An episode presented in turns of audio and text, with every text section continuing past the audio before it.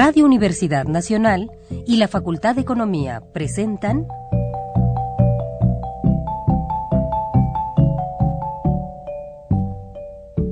Los bienes terrenales.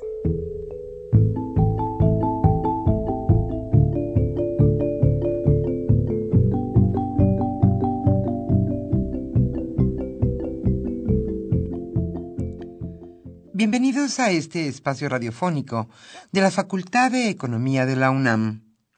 Como cada semana, estamos aquí con ustedes para reflexionar sobre un tema interesante relacionado con la economía, la política, la cultura y las cuestiones sociales. En nuestra mesa de análisis participan destacados especialistas, quienes nos acompañan hoy en este estudio y como siempre, le invitamos a participar en este programa a través de sus llamadas telefónicas. Para nosotros es un gusto saber que usted desde su casa, desde su oficina o en el lugar donde se encuentre, se interesa en el tema que tratamos. Nuestro número 5536 8989.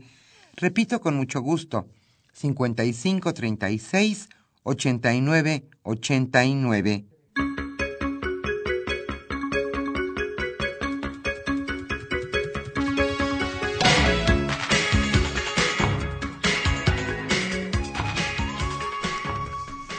Como cada viernes estamos aquí con ustedes y en este día que inicia la primavera estamos doblemente contentos porque el clima aquí en la Ciudad de México es agradable y también inicia una nueva estación. El tema que hoy abordaremos precisamente tiene que ver con el clima. El tema será la Ciudad de México y el cambio climático. Hoy Carlos Javier Cabrera Adame charlará con Jorge Jiménez Ortega y Noemí Hernández Rodríguez. Jorge Jiménez Ortega, uno de nuestros invitados Hoy es licenciado en Economía por nuestra facultad, la Facultad de Economía de la UNAM. Y también es maestro en Geografía Ambiental y doctor en Geografía. Actualmente es profesor de Población y Medio Ambiente en el posgrado de Geografía de la UNAM. Y Noemí Hernández Rodríguez, ella también es licenciada en Economía por nuestra facultad, la Facultad de Economía de la UNAM, y tiene una maestría también en nuestra facultad y también otra maestría en nuevas tecnologías de la información y la comunicación aplicadas a la educación. Actualmente da clases en el sistema de universidad abierta y educación a distancia de la Facultad de Economía de la UNAM. Nuestro tema sin duda importante en la agenda nacional, la Ciudad de México y el cambio climático. Como siempre, le invitamos a participar en este programa a través de sus llamadas telefónicas. Y como siempre, también la Facultad de Economía hoy les obsequiará la revista Investigación Económica, correspondiente al trimestre octubre-diciembre de 2013. Pero antes de iniciar nuestra mesa de análisis, le invitamos a escuchar la economía durante la semana.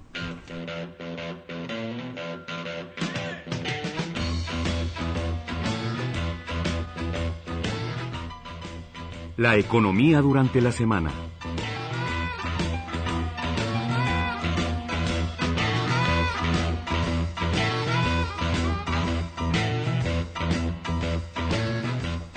Habrá seguro del desempleo. Para financiar el nuevo seguro del desempleo, se perdón, se reestructurará la subcuenta de ahorro de los trabajadores sin crear una ley específica que regule ese cambio. Odilia Ulloa, especialista en seguridad social, explicó que en caso de desocupación, el trabajador ya no dispondrá recursos de la subcuenta para el retiro, como establecen las leyes del IMSS e ISTE hasta ahora. En su lugar, se utilizará la nueva subcuenta llamada mixta, financiada por tres puntos del salario base de cotización que se quitan a la subcuenta de vivienda para dejar esta última en solo dos puntos porcentuales.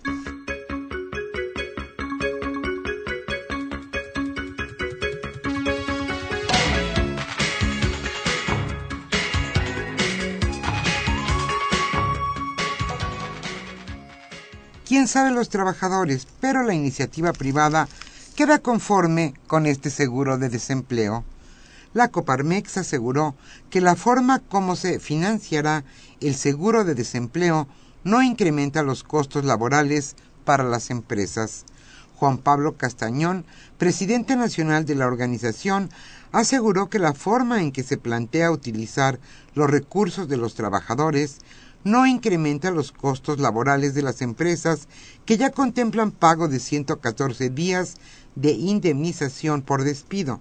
No obstante, buscarán con los senadores una manera de compaginar estas dos prestaciones.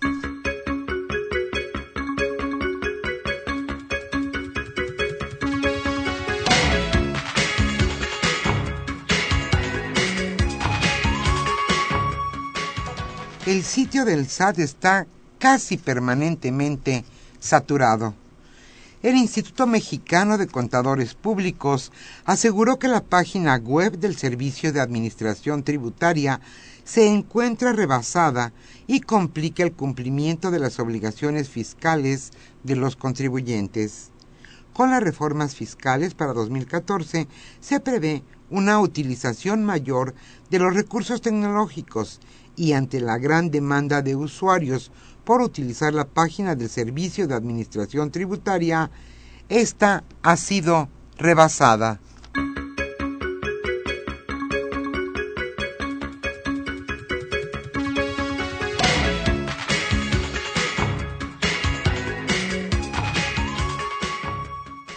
México y Estados Unidos en busca de mejorar el medio ambiente el Centro para el Desarrollo Sustentable de Gas Shale de Estados Unidos y el Centro Mario Molina en México tuvieron un acercamiento con el fin de extender las mejores prácticas de explotación de nuevos hidrocarburos.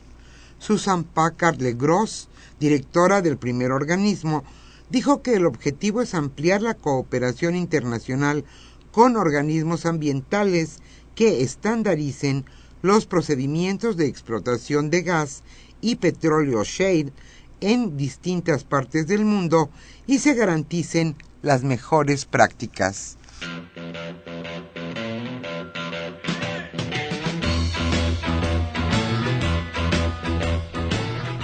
El tema de hoy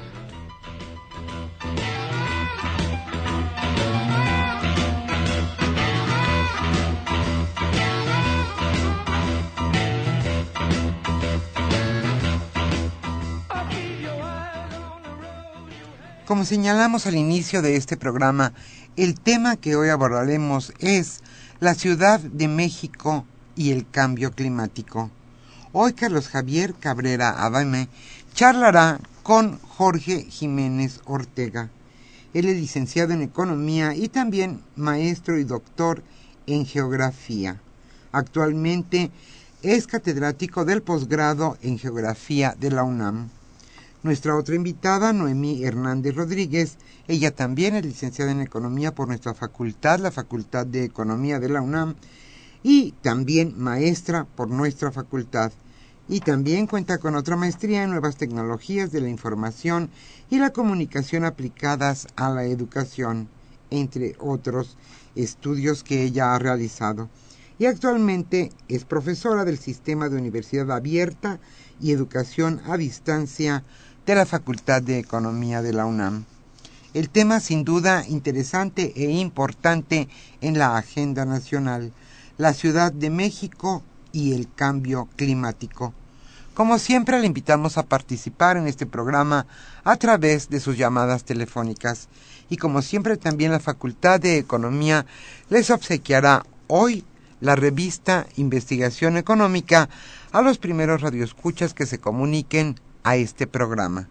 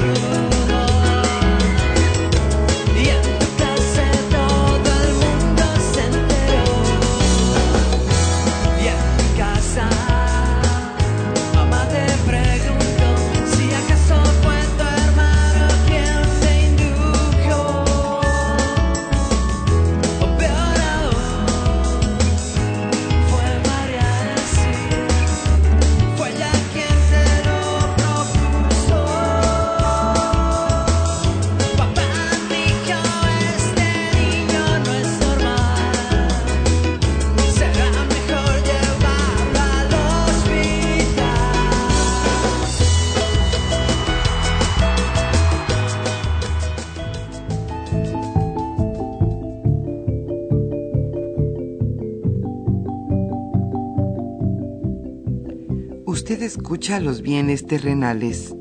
Nos interesa conocer su opinión. Le invitamos a comunicarse a este programa al teléfono 5536 89 89. Repetimos con mucho gusto 5536 89 89.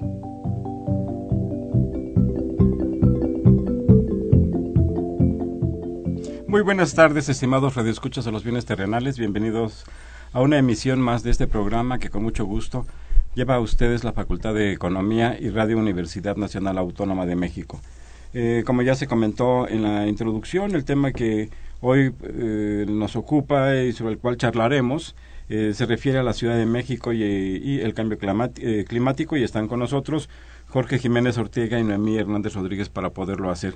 El cambio climático es uno de los grandes problemas de este eh, planeta pequeño, grande, o como se le quiera ver, junto con otros grandes temas que tienen que ver con la violencia, con la inseguridad, con la falta de regulación económica y financiera eh, a nivel internacional.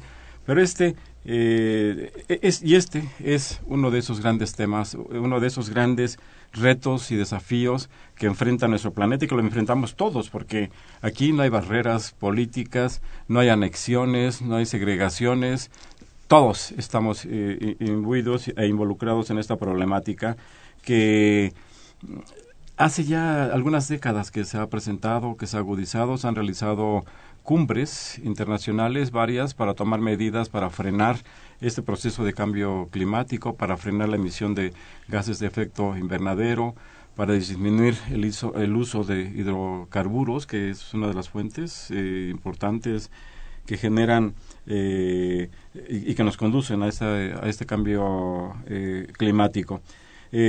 pues este es el tema y bueno, en esta tarde de natalicio de don Benito Juárez, de pues prácticamente inicio de la primavera, de calor, de lluvias y, también de granizos en el sur de la Ciudad de México. Pues eh, muy bienvenido Jorge, muy bienvenida eh, Noemí. Jorge, si nos quisieras hacer favor de hacer una consideración, un planteamiento general sobre esta problemática del cambio climático. Claro que sí. Eh, de entrada, pues muchas gracias por la invitación. el tema del cambio climático, pues es uno de los más acuciantes en nuestra historia moderna.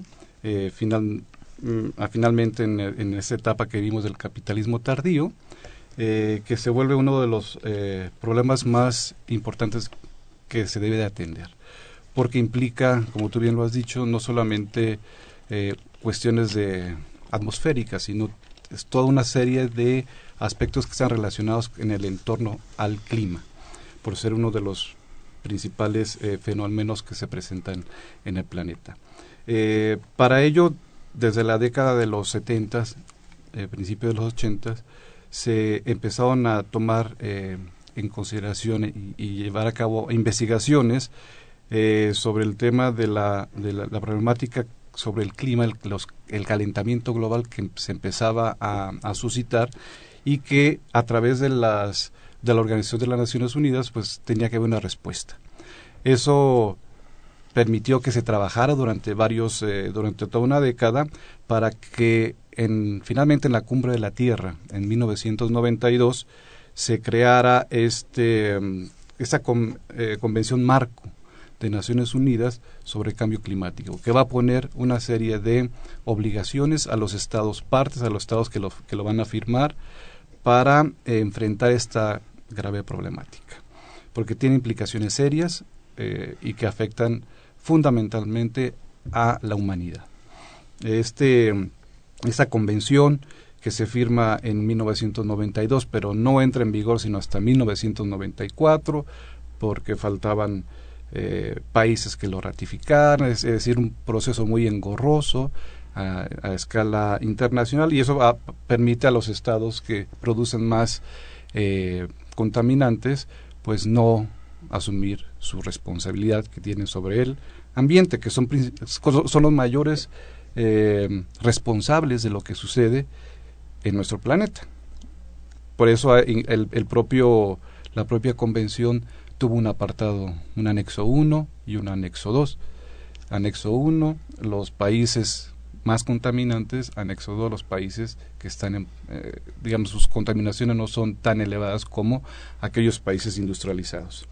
Y a la par de, bueno, de una serie de, de obligaciones que, se establecieron para controlar las, los gases efecto invernadero y la utilización de tecnologías que no perjudiquen al, al clima, educar y sensibilizar al público, eh, explotar los bosques lo menos posible, es decir, toda una serie de medidas que obliga este convenio a, eh, a la comunidad de, países que lo suscriben.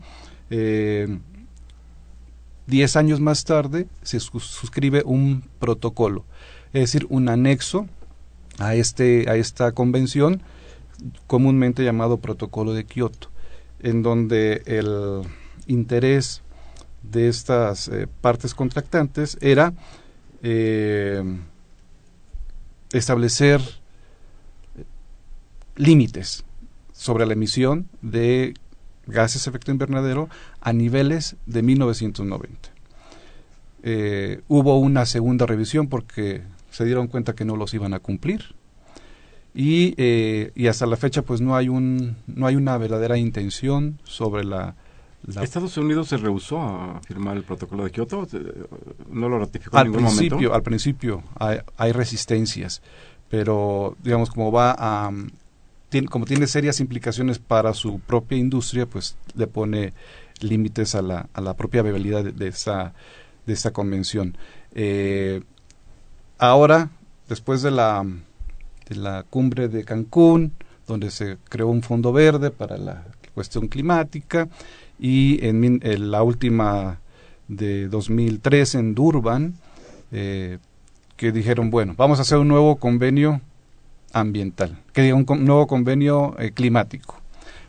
Y tenemos para el 2015 darnos nuevas medidas para eh, dar una respuesta a la situación climática que ya es alarmante, principalmente los países insulares, y los, eh, las regiones costeras de los eh, continentales, que son las que más se van a ver afectados porque un calentamiento global lo que trae consigo es una elevación.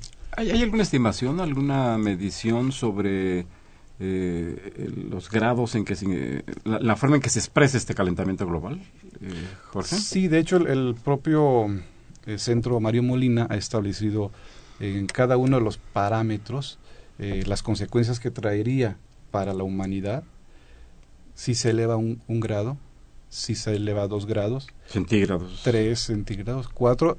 ¿Y qué pasaría si se elevan cinco grados centígrados? Eh, eh, que es el, digamos, el límite, porque eso implicaría pues el exterminio de varias, de muchas especies.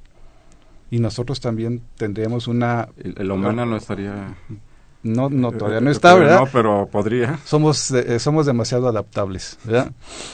Pero eh, lo cierto es que para sí, sí tendría un impacto en las especies y por tanto se rompen las cadenas alimentarias y por lo tanto nos va a afectar a la humanidad porque no, vamos a, no va a ser fácil conseguir alimentos y va a ser más difícil vivir en situaciones tan adversas de lo que implica ya mantener un cambio, eh, global de más 5 eh, grados centígrados. Eh, si nos quisieras hacer favor, por favor, por favor de comentarnos un poco más acerca de las causas y los efectos de este cambio climático. Exacto, sí. Bueno, antes que nada, eh, agradezco mucho a Javier Cabrera y a la Facultad de Economía la invitación para este programa. Y efectivamente, como señala el doctor Jiménez, quien menciono que fue un fue mi profesor y al que admiro mucho. Eh, efectivamente, él habla o nos acaba de referir eh, la manifestación, una de las formas en las que se manifiesta o se mide el cambio climático, que son los, eh, la variación de los gases de efecto invernadero, los GI, como se le conoce. Y aquí lo importante sería señalar que el, los gases de efecto invernadero no son propiamente un problema sino la cantidad en la que en este momento existen y que, bueno, tiene una dinámica de crecimiento pues muy fuerte. Porque, bueno, para que lo entendiéramos, los gases de efecto invernadero son muy benéficos para la vida humana, sin ellos pues no existiría tal vida. Porque bueno eh, de no de no existir los gases de efecto invernadero estaríamos eh, pensando en un planeta que fuera como un bloque de hielo para ponerlo en términos de ejemplo un ejemplo muy sencillo es que pensáramos en un invernadero. Y entonces la parte de plástico que cubre el invernadero y que impide que salgan eh, cambie la temperatura drásticamente es decir que se pierda el calor y se mantenga estable la temperatura, eso es lo que permite, eso es lo que también posibilita los gases de efecto invernadero en la vida humana. Perdón, eh, ¿qué actividades o qué sectores o son, los, que, los principales generadores? De, claro, los gases de efecto invernadero tienen muchísimos componentes, entre ellos están, bueno, los más conocidos sería el CO2, que es el eh, más fuerte, está el mutano, está el ozono, y el asunto es precisamente el crecimiento que se ha dado de estos componentes, bueno, de estos y del total, que, ya no permiten que los gases de efecto invernadero sean tan benéficos para la vida, para la vida humana. ¿Cuáles son estos elementos? Bueno, pues estaríamos hablando del em, crecimiento exponencial del uso de petróleo, el de gas, el de carbón, la, el crecimiento de la deforestación, por ejemplo, la desertificación de los suelos, y bueno, todo esto que viene parejo con un crecimiento de eh, los automóviles, en las, eh, especialmente en las ciudades, los desechos, el crecimiento de los desechos a cielo abierto, en fin, todo esto que lleva a que se genere, por ejemplo, más gas mutano y se genere más. ¿Y, y los intereses de la industria automotriz y de la industria petrolera de Estados Unidos son factores que juegan para que Estados Unidos haya retrasado finalmente firmó el protocolo de Kioto, Jorge, o, por lo, al menos lo haya retrasado. Eh, Nemi. Sí, no, bueno, sin duda sí, sí generan, sí crean este, condicionantes muy fuertes, evidentemente en la medida en que se gaste para se compren más automóviles, se produzca más en la industria automotriz, pues tienen ellos una ganancia mayor. Em, de alguna manera los países que tienen una industria fuerte automotriz, como el caso de México, que es uno de las principales fuentes de ingreso de divisas, pues evidentemente también es importante que crezca esta industria porque genera empleo, porque eh, se reciben más divisas, porque el gobierno obtiene más impuestos, en fin. Sin embargo, y tampoco habría que satanizar los automóviles como tales, el estilo de vida que se ha propiciado, pues evidentemente sí, ha, genera, ha generado y sigue generando, pues que se incrementen los gases de efecto invernadero y con ello obviamente se eh, dinamice exponencialmente los eh, las elevaciones de la temperatura en la Tierra y con, con ello todo lo que eh, vemos normalmente como, bueno, no tan normalmente, pero que casi lo, lo piensan como normal, que son las grandes inundaciones, especialmente como mencionaba el doctor Jiménez, en las zonas costeras, pero no solo en las zonas costeras, sino por ejemplo hay países que están a punto de perderse, como Tibalú, o sea, están este, verdaderamente angustiados porque van a desaparecer si, eh, con estas inundaciones. México tiene estos problemas, por ejemplo, con Tabasco, las zonas bajas, especialmente de Tabasco, de Veracruz, cada vez tiene más. Bueno, Acapulco, que no se sumaba, no se tomaba en la lista como de los puntos graves y bueno, lo vimos el año por pasado. corrupción y, Ah, no, bueno, también habría este, que sumarles. Construir sobre las lagunas, hacer viviendas, digo, ahí solamente... A ellos, a unas personas este, se les ocurre. A, algunas eh, empresas constructoras se les ocurre. este, claro, eh, tiene todo una serie de implicaciones, ¿no? O sea, vivimos en un, en un mundo en donde el hidrocarburo es el combustible por excelencia. Lo sigue siendo, lo, lo vemos ahora, si no nos hubiera dado una reforma energética para nuestro país, están los, los capitales transnacionales ávidos por hacerse de las riquezas de los países. Nosotros le abrimos la puerta, esperemos que se pare con la consulta pública, pero se ha abierto esa, ese resquicio en el, por parte del gobierno mexicano, así como con otras, eh, digamos, eh, recursos naturales que, pues, además de poner en riesgo la propia soberanía nacional, pues es la propia seguridad y la economía del país.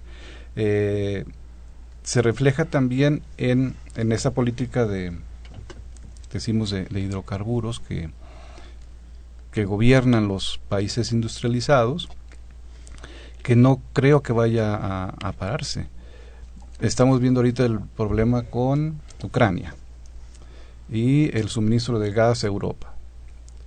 La contención que le han hecho a los ucranianos de no meterse con Rusia, de establecer una serie de, de medidas que son risibles en cuanto a medidas de seguridad o medidas de contención de, de ambos este, bloques, considerando, bloques, pero que en, en, en, eh, sustancia es el, el, tema de los hidrocarburos, el tema del gas, y que por eso la, decimos que los países que sí son responsables y que nunca se les ha fincado eh, responsabilidad, al igual de la deuda social que tienen con los países de América, con los países de África por todo el tema de la esclavitud, han sido los países imperialistas.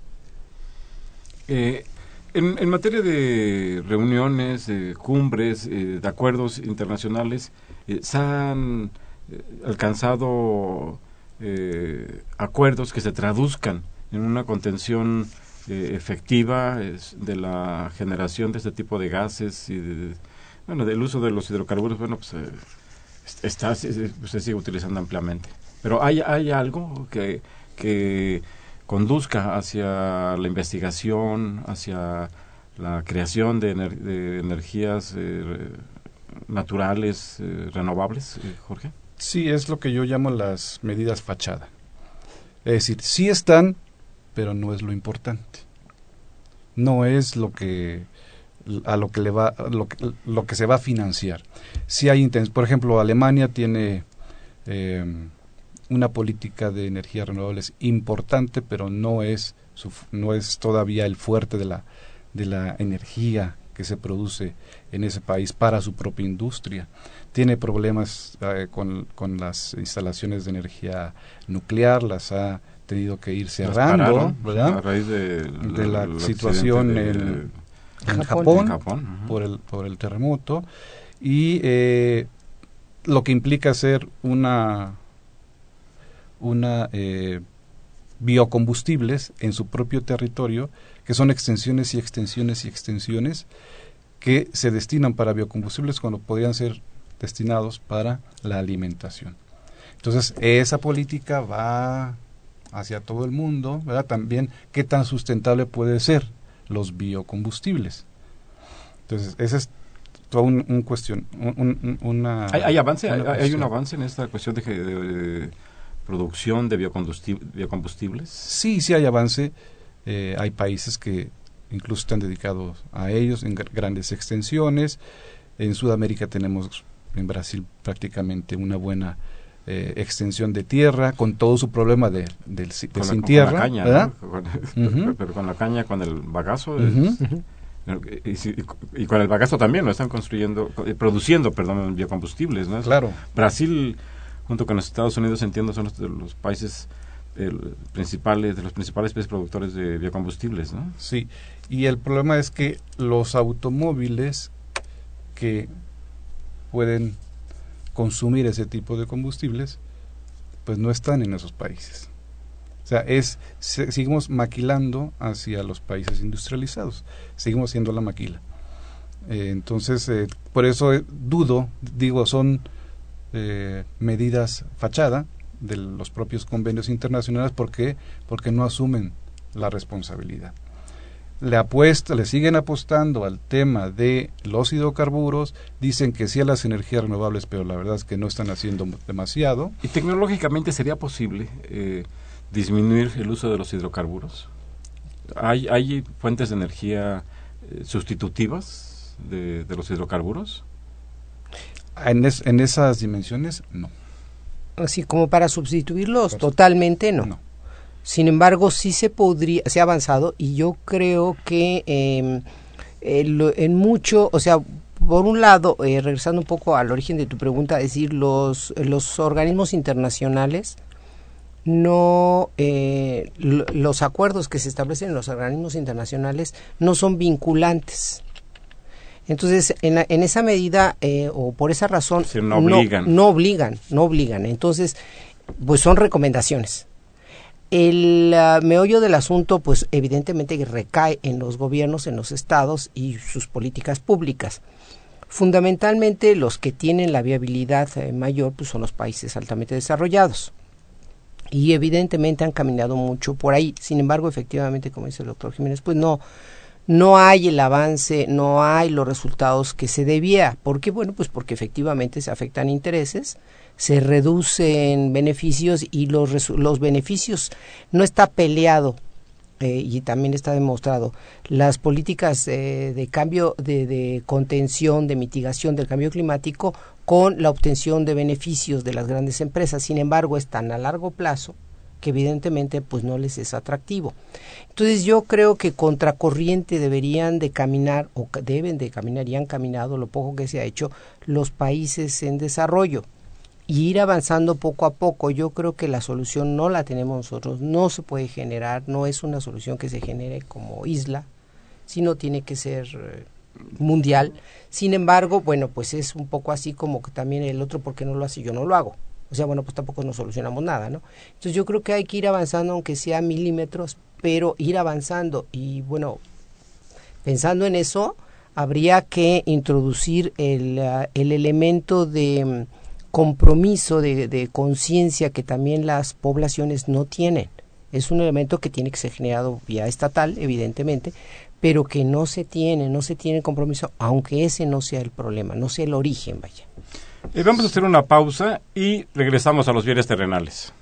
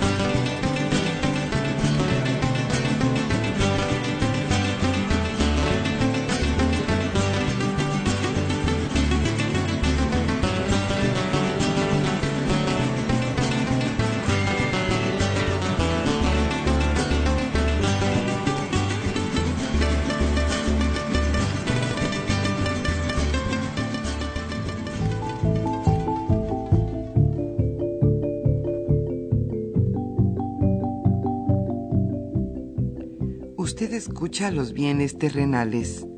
Nos interesa conocer su opinión. Le invitamos a comunicarse a este programa al teléfono 5536 89 89. Repetimos con mucho gusto, 5536 89 89.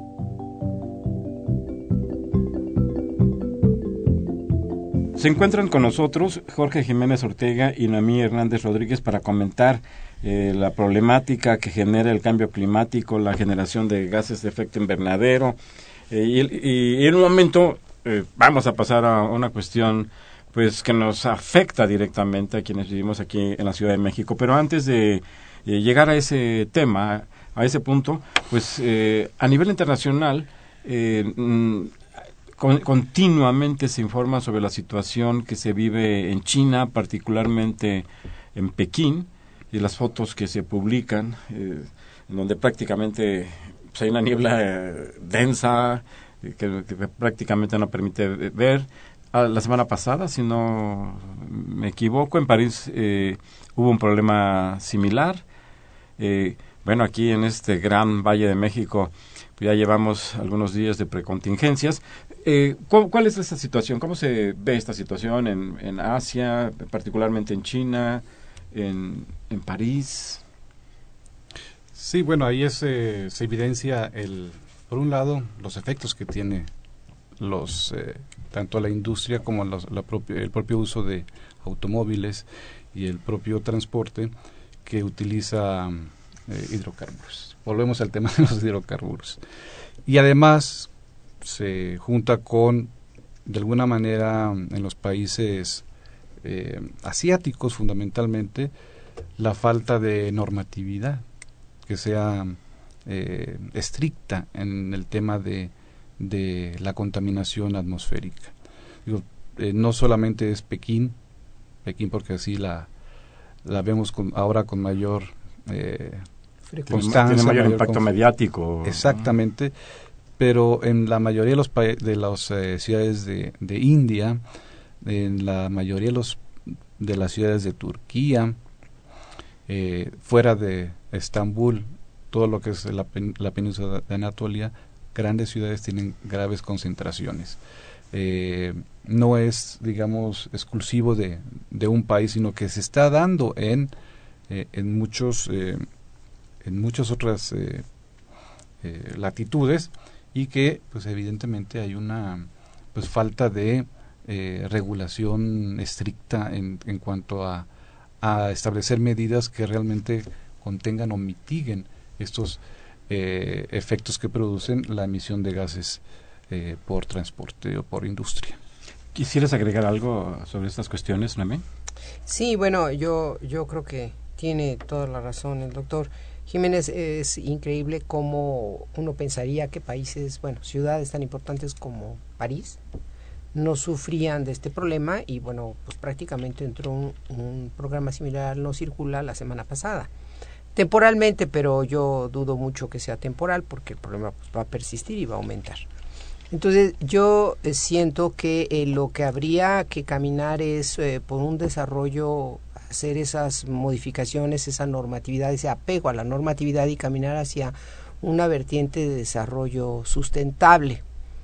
Em, las grandes ciudades juegan en eso un papel muy importante, no necesariamente que tengan que ser las que dirijan el proceso, sin embargo es eh, en donde se concentra la mayor cantidad de población mundial. Muchas de estas grandes ciudades son zonas costeras, y entonces, bueno, sufren todavía más eh, los resultados del cambio climático. Entonces yo creo que los eh, países tienen que dirigir su vista no pensando en una cuestión de eficiencia, de eficiencia productiva, no es esa la, la óptica de un desarrollo sustentable, sino caminar en perspectiva de un respeto, un respeto al medio ambiente, que, que, nos hable de, de, en forma amplia ¿no? de lo que es la preservación, la conservación y que este respeto al medio ambiente no tiene por qué ser el 100% incompatible con un desarrollo sustentable, no solo sostenible, sino sustentable. ¿Cómo podríamos eh, explicar a nuestros radioescuchas esta idea del desarrollo sustentable? Bueno, el desarrollo sustentable eh, yo me quedé en 2003. De 92 a 2003 había, según el Banco Mundial, 500 definiciones de lo que es desarrollo sustentable en distintos uh, documentos, sean académicos, políticos, discursivos, es decir, toda una gama de eh, ópticas. de ópticas y de acercamientos al concepto. Pero de lo que sí estamos ciertos es que es un eh, concepto de cuatro grandes dimensiones. Una que tiene que ver con la integridad ecológica y que se basa fundamentalmente en que no se gasten, que no se derrochen los eh, inventarios de recursos, sino solamente los excedentes. Esa es la primera lógica de la, de la sustentabilidad. Pero también tiene una lógica económica, es decir, de cambio del paradigma. Y ese cambio del paradigma tiene que ver con una eh, distribución más efectiva de los ingresos. Eh, la parte social, pues, tiene que ver con los aspectos de equidad, de igualdad, de acceso, ¿no? en un, en un eh, digamos, en, en un en un sistema de, de iguales, ¿no? De, que, que, permite la, la igualdad. Que no que destruir la naturaleza para sobrevivir en, las zonas rurales. No tanto la, la o sea, eso sí tiene que ser, pero en cuanto a los, eh, vamos a ponerlo así, en cuanto a los derechos de la sociedad. Y que ese recurso que se va a obtener de los beneficios resultantes del proceso de desarrollo pueda ser equitativo para la sociedad. Es decir, que, no, que, que se elimine esa enorme brecha que hay entre la riqueza y la pobreza, que genera el propio sistema. Y, por otro lado, es la participación de la sociedad en la toma de decisiones. Entonces, serían estos cuatro grandes este, acepciones sobre el tema de el desarrollo sustentable. ¿Cómo entenderíamos sustentable? Desde mi punto de vista es sustentable, no es sostenible. Hay un debate ahí entre eh, que si es sostenible, sostenible, que si lo dice las Naciones Unidas, que quién lo dice, que cómo se creó. Para, para mí, y además eh, fue una lucha de muchos años y logramos que en el caso mexicano, en nuestra constitución, se reconociera que el desarrollo es sustentable. Con esta idea de preservación de la naturaleza, de procurar la equidad, de disminuir la desigualdad, de garantizar derechos, de buscar la participación ciudadana en la toma de decisiones. Así es. Digamos, resumiendo, quizás resumiéndolo mal, pero con esos elementos. Con esos elementos. Pero si nos acercamos ahora a la Ciudad de México, porque ya el tiempo ha avanzado de una manera eh, muy rápida, eh, ¿cómo podríamos ver a la Ciudad de México? ¿Qué es lo que pasa en la Ciudad de México? ¿Es producto del cambio climático? ¿Es resultado de la ineficiencia en los sistemas de transporte? Es resultado del excesivo número de automóviles, de los transportes públicos de la ciudad que, emiten humo negro de una manera increíble, este, ¿qué es? O se mezclan, o, se mezclan todas estas cosas. ¿Tú, cuál, es tu opinión sobre esto? Sí, no, yo eh, creo que es un poco como, como se menciona que se mezcla, ¿no? Decir, por decirlo de esta manera. Sí, el, la, el Distrito Federal ha crecido pues desde la época de los 50, de la década de los 50, de manera eh, desordenada, sin ningún control, sin ninguna planeación, aunque se dice que hay una planeación y sí, efectivamente existen los documentos esa planeación, se ha quedado en más del 90% en el escritorio, ya ha crecido la, la ciudad eh, en términos poblacionales, por ejemplo, pues como ha podido y entonces por eso se han creado alrededor del Distrito Federal las zonas conurbadas, que son zonas que se han visto obligados los estados, los gobiernos, a darles o proporcionarles, entre comillas, servicios.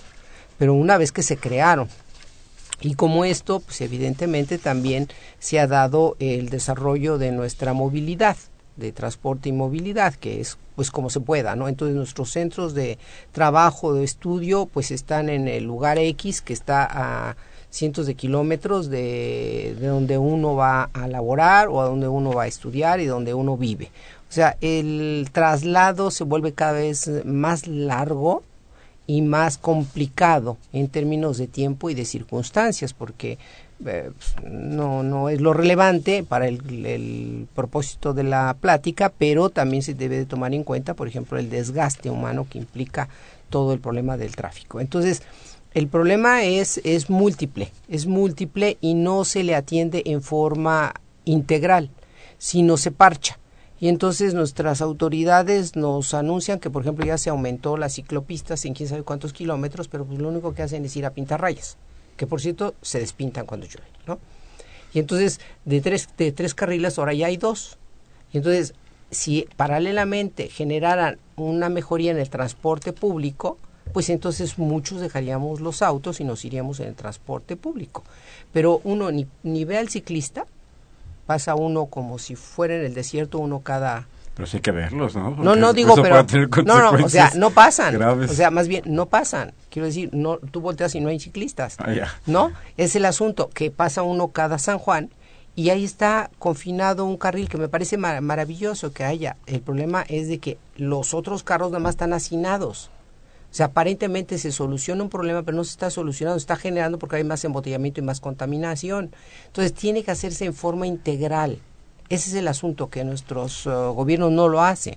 Jorge, ¿tu opinión sobre eh, la problemática ambiental de la Ciudad de México? Sí, bueno, la, la Ciudad de México de por sí y zona es- conurbada, por supuesto. No, claro, claro. la zona metropolitana eh, es, eh, es una cuestión... Bueno, quiero partir de la Ciudad de México. Es un monstruo. porque es una entidad sui generis. ¿En qué sentido? Eh, primero que no es un estado, que no tiene municipios y que tiene una superficie muy limitada y que se divide en, dos tipos de suelo, el urbano y el de conservación. Son alrededor de 150 mil hectáreas. Y eh, pareciera que todo lo que tiene que ver con las medidas para contener el problema de la contaminación eh, se deben relacionar a la parte urbana. Y no, se tiene que ver de una manera integral. Y eso es lo que ha faltado de alguna manera en nuestras políticas públicas.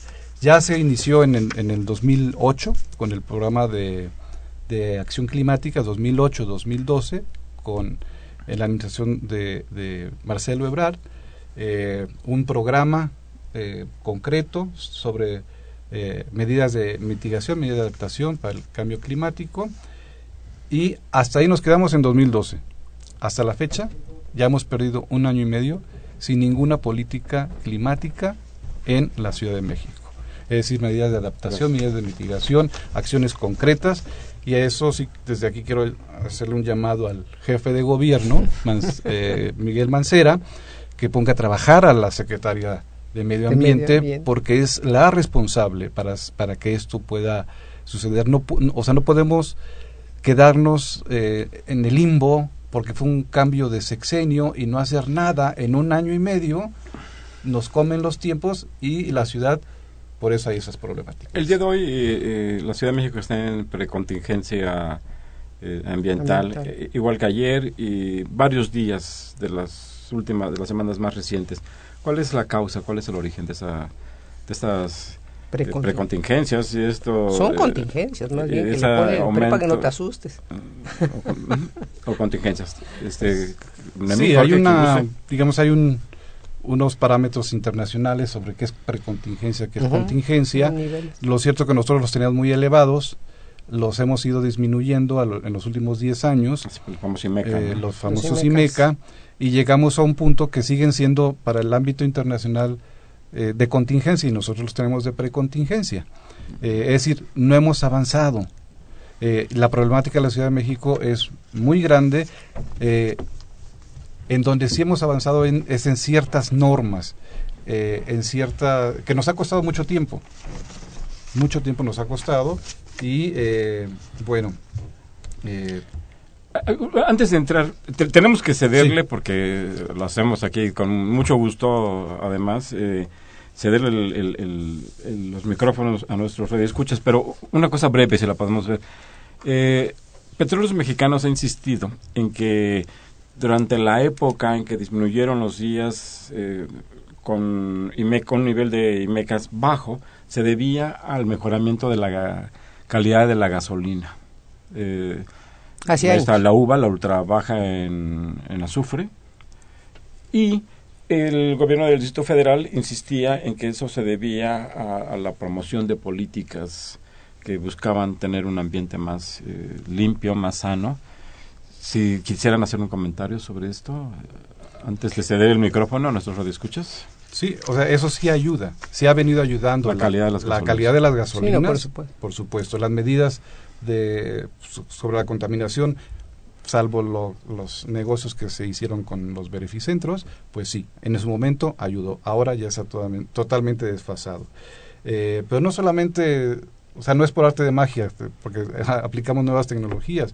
O sea, por la dispersión de los contaminantes, por las fuerzas eh, de los fenómenos naturales, es que se disminuyen los, los índices de contaminación. No es porque si hubo buenas gasolinas, si mejoró la tecnología, es decir, sí contribuye, pero lo inmediato, lo que vemos, lo que nos interesa es por los fenómenos meteorológicos. Si les parece, cedemos el micrófono a nuestros radioescuchas. Jorge Aguilar, gra- gracias por llamarnos, lo hace desde la delegación Tlalpan. Eh, dice, en la zona de la Jusco están proliferando las eh, colonias irregulares, afectando a cientos de hectáreas. Eh, ¿Qué se ha hecho o qué se puede hacer para detener esta situación? No sé, un comentario breve. Este, No, pues no se ha hecho nada. O sea, no se está haciendo nada, cada vez está más talado. pues llamar la atención, tener Pues una mayor sí, participación sí, ciudadana. ¿no? llamarle la atención Eh, sí, al- a ¿no? nuestro Este, jefe de que gobierno. nos transmitimos estas preocupaciones que se ven, además, este, son visibles en distintas Sí, zonas. sí, sí, eh, sí. las- de- La tala. Partes de la zona rural. De hecho, es, es dentro del de Programa. General de Desarrollo del DF 2013-2018 es uno de los eh, de los problemas que van a atender el tema de los asentamientos irregulares. No. El problema es que ya perdimos un año, casi un año y medio. O sea, que en los Pero hechos está, no no hay. hay. pero se está planeando. Se está planificando. No. Pero tenemos una Procuraduría Ambiental y de, de ordenamiento territorial.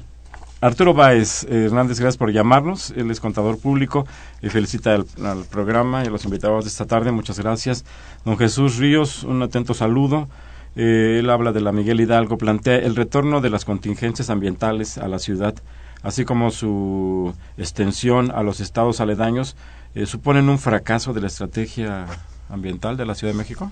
Pues sí, definitivamente yo creo que sí, es decir, porque la estrategia se ha concentrado fundamentalmente en el programa de hoy no circula, esencialmente, y no da eh, la solución. Es decir, hay un crecimiento muy rápido anual de incremento de autos que no no puede ser contenido ya con el no circula. ¿Tú querías eh, hacer un matiz sobre esto? Sí, bueno, yo no lo vería como un fracaso, sino más bien como una falta de aplicación.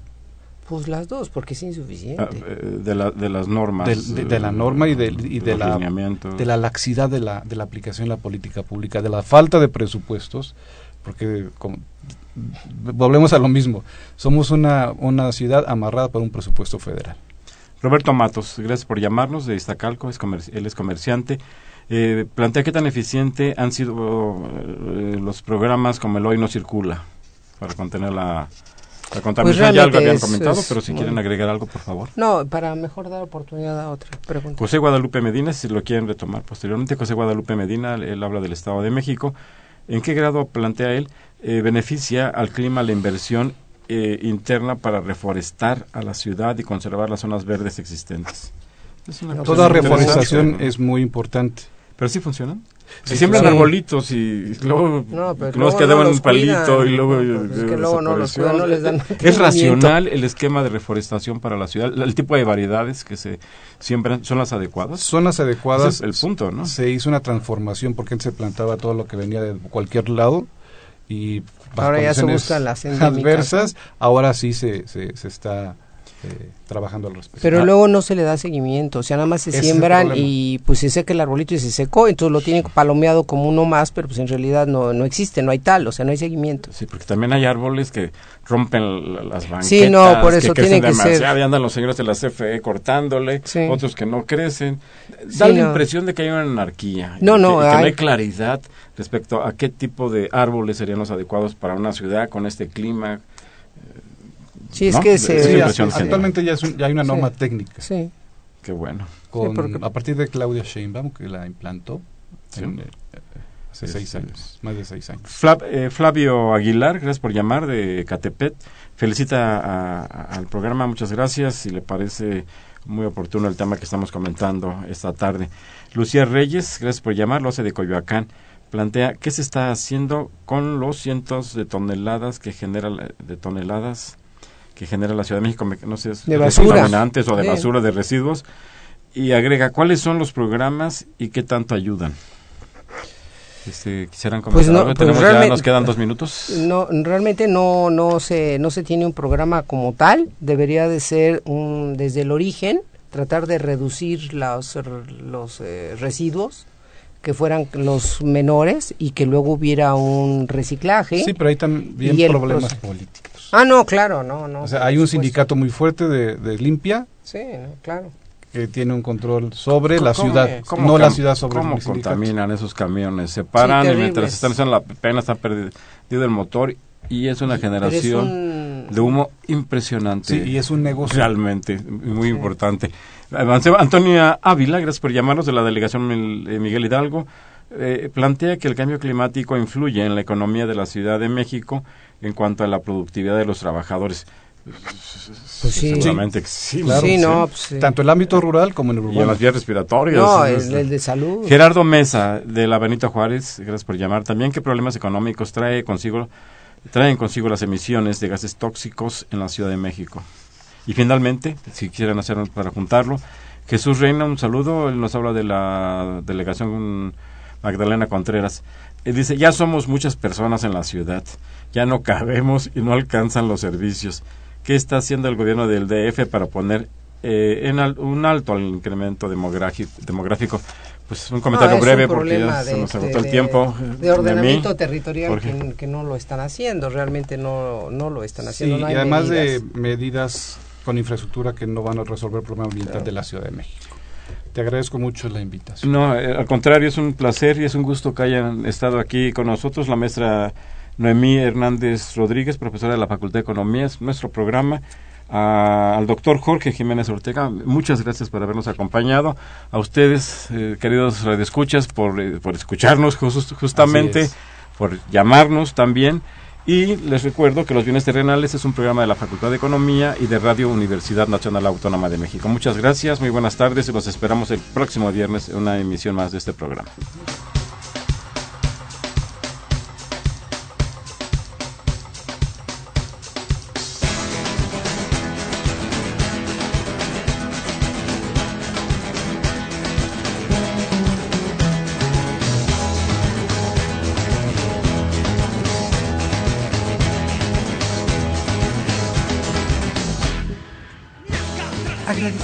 Atención y participación en este programa a través de sus llamadas telefónicas y la invitamos la próxima semana a la misma hora en otro programa más de los bienes terrenales.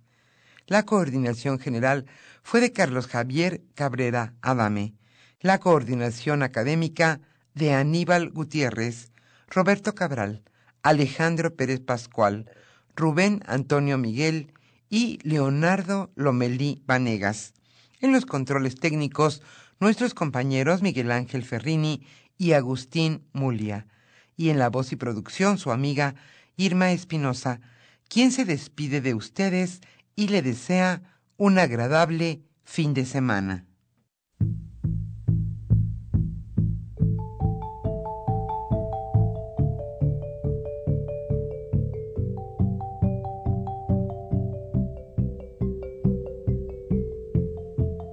Radio Universidad Nacional y la Facultad de Economía presentaron Los bienes terrenales.